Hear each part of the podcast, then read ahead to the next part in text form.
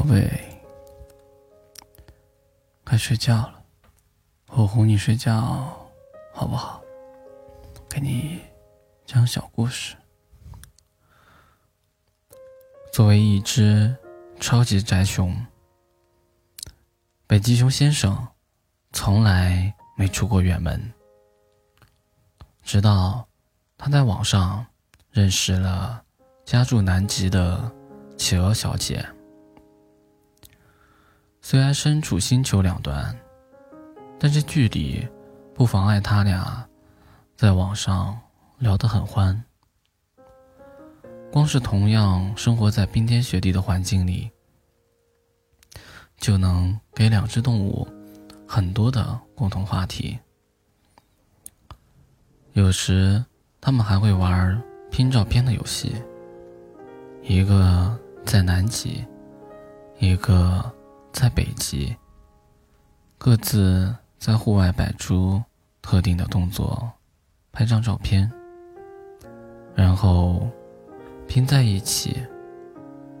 背景里冰雪交融，照片上的北极熊先生和企鹅小姐，也就仿佛真的站在一起。好希望有天。能真的见到你。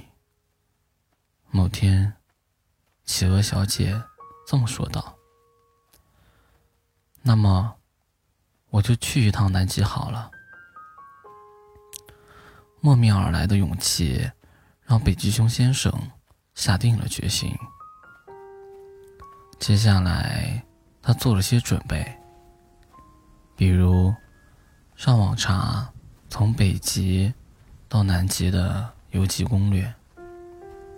鉴于以前这么做且成功的动物极少，他没查到什么有用的东西，也没有从各家航运公司查到直达的班次，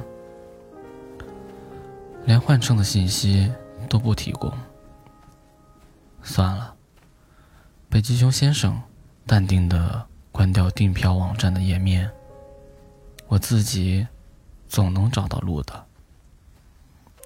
出发前，北极熊先生给企鹅小姐在网上留了言：“我要去南极见你。”下一秒，他想了想，把“见你”两个字删掉，又加上一句。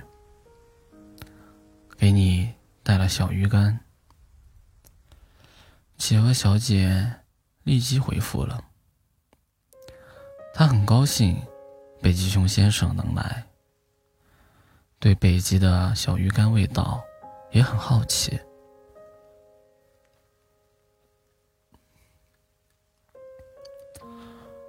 于是，北极熊先生把自己储蓄的所有小鱼干。装成一个大包，就这么踏上了旅途。最开始，北极熊先生选择的是冰上航运。虽然这种交通方式很慢，而且路线很随意，容易绕远路，但是便宜。冰山不收他票钱。北极熊先生想多省一点小鱼干，带给企鹅小姐，所以他趴在冰山上，随着洋流朝南方漂浮了很久。没出过远门的北极熊先生想当然的认为，既然。南极和北极都有冰山，那它们之间的航线必然是连通的。但他没想到，身下的冰山会随着气温的上升越化越小，客舱空间从豪华套间缩水成只够北极熊先生踮起脚尖站立的一小块。最后，完全消失了。北极熊先生落水了。当然，北极熊先生是会游泳的。他带着那包小鱼干，扑腾着爬上一处小海角，一脸懵逼的茫然四顾，不知道下一步该怎么走。这时候，一只胖墩墩的虎鲸出现了。这位先生，请问你是想搭车吗？虎鲸很礼貌的问道。北极熊先生点点头，告诉他，自己是想去南极。那可是趟远路。虎鲸在水中转了个圈儿，笑眯眯的看向北极熊先生。但我们虎鲸专车就是专门为你们这种长距离旅行的客人提供服务的，安全舒适。使命必达哦。接着，虎鲸向北极熊先生热情地演示了一下自己在速度与敏捷程度方面的种族的天赋，并表示只需要收取他一半的小鱼干作为旅途的费用，就保证能送到南极。先生，你在别处根本找不到我们这么好的运输服务呀。吴京睁着自己浑圆的大眼睛，里面写的满满的都是真诚。最近生意不好做，你就行行好，照顾我一单吧。北极熊被说动了，他将自己。一半的小鱼干付给了虎鲸，搭上了这趟专车。不得不说，这比之前搭冰山航运的滋味好多了，又舒适又快捷。北极熊先生被呼呼的小风吹着，舒服的眼睛都眯了起来。但没过多久，在某座小海岛附近，北极熊先生察觉前进的速度慢了下来。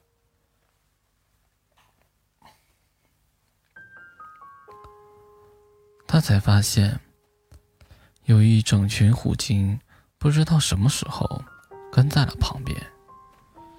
其中有些虎鲸的个头还很大个。其中，游在最边缘处的虎鲸，在跟一只老海龟鬼鬼祟祟的交头接耳，似乎在做什么见不得人的交易。北极熊先生隐约觉得不太妙，情况果然不妙。作为一个人生地不熟的散客。北极熊先生被虎鲸车队以两条小鱼干的价格转包给了没有合法运营牌照的老海龟小三轮。没办法，外表胖萌的虎鲸们其实就是这么爱耍流氓的。北极熊先生很想抗议。但看着自己身边那群身强力壮的虎鲸，笑得不怀好意，又只能乖乖认怂。小三轮就小三轮吧，凑合着做呗。可是又窄又颠，而且还特别特别特别的慢。只能站在老海龟壳上缩成一团的北极熊先生，眼看着太阳从海的这边升起，再到海的那边落下，身后的小海岛似乎还是跟刚出发时差不多大小。他忍不住开口了：“那个，能请你快点吗？”啊！年迈的老海龟慢吞吞的应了一声：“你赶时间吗？”北极熊先生想起了自己和企鹅小姐的约定，便点点头：“我有约会。”快迟到了，那你怎么不早说呀？这不耽误事儿吗？你们这些年轻人就是这么没轻没重的，我都不知道该怎么说你了。老海龟突然语速就正常了，嗯，是太快了。还没等北极熊先生反应过来，老海龟就一声中气十足的呐喊：“你坐稳了啊！”接着，便像脱弓的利箭一般，迅猛地冲了出去。下一秒，北极熊先生又落海里了。车翻了，因为超速，还有超载。北极熊先生的旅途还在继续，剩下的路走的也很不轻松。他曾被发疯飙车的区域超跑吓得捂嘴尖叫，也差点被开小巴的海牛暗搓搓的占便宜，还曾被章鱼黑出租和鲨鱼黑摩的当做争夺的客源，看两边打得不可开交，自己只能偷偷摸摸的划水逃跑。但除开这些糟心事，旅途中也有快乐。比如，在中途躺在孤岛金黄色的沙滩上，看深蓝色的天空中，海鸥鸣叫，繁星闪烁；再或者，前进温暖的海水，看见色彩斑斓的珊瑚。随着水流摇曳，旁边有可爱的海星和小虾爬过。这都是北极熊先生以前从来没有见过的美景。他看得很仔细，努力想要记得。等我到了南极，北极熊先生很乐观的想着，我要把这些。都告诉企鹅小姐。想到企鹅小姐还在等自己，他就仿佛有了用不完的干劲。即使是在越过赤道线、热得快中暑时，北极熊先生想要去到南极的决心也没有动摇过。托友善的海豚们的福，北极熊先生终于搭上了放心的顺风车。海豚们将他送到了搭乘距今远洋航运的站点。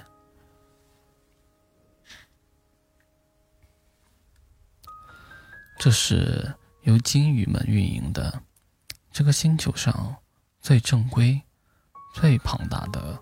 海上交通组织，价格公道，服务上心，但是依然没有直达南极的航线，那实在是太远了。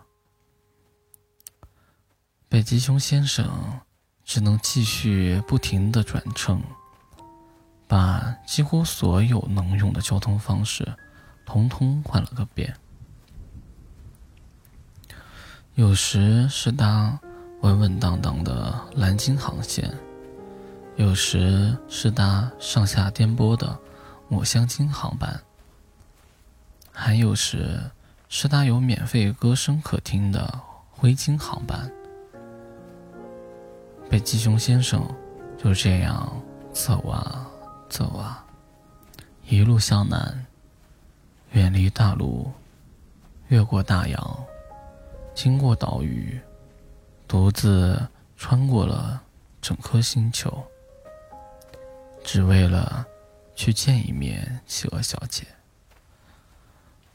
从最后一班座头鲸航班上下来，北极熊先生站在了冰封的地面上。这个地方看起来和他的家乡很像。他终于到南极了，而企鹅小姐就在这里等着。你真的来了？他脸上有掩盖不住的惊喜，还有一点点害羞的意思。嗯，说了要来的。北极熊先生突然也跟着害羞了起来。企鹅小姐没接着说话，只是双眼中闪烁的全是因激动而生的神采奕奕，看起来可真美啊！北极熊先生傻傻的盯着她看，对方。也微笑着盯着北极熊先生看。命运就是这样难以揣测。两人之前在网上天天畅聊的家伙，在第一次真的见面时，却同时不知道该说什么才好了。这种愉快的沉默持续了有一阵子。北极熊先生才先开口：“抱歉，小鱼干没有了。他积蓄的所有小鱼干都被花在了路费上，一条也不剩了。但是，他们都换成了故事。”北极熊先生最终笑了起来。朝企鹅小姐走去，让我慢慢讲给你听。番外篇：北极熊先生觉得南极挺好的，跟企鹅小姐在一起的日子就更好了。但偶尔，他还是会忍不住。怀念自己的家乡，北极。于是，他跟企鹅小姐说：“我想回北极一趟。嗯，很快会再回来的。”“好的呀。”企鹅小姐温柔的回答道。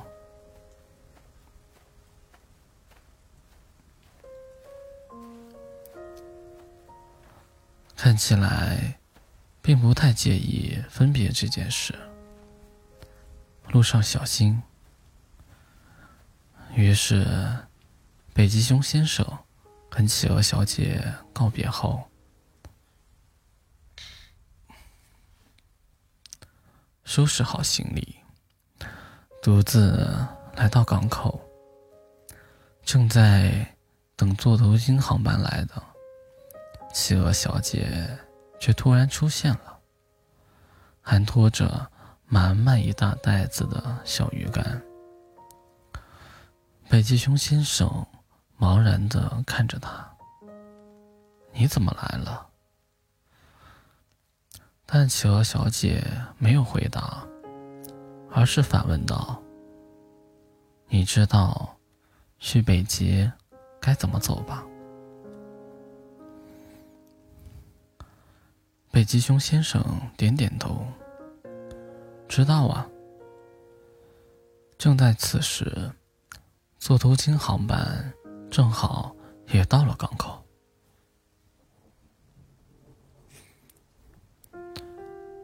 那真是太好了！企鹅小姐说着，把那袋小鱼干往座头鲸背上一甩。有个傻瓜，曾经带着小鱼干来南极看我。然后他回头朝北极熊先生笑了。现在轮到我去北极看他了。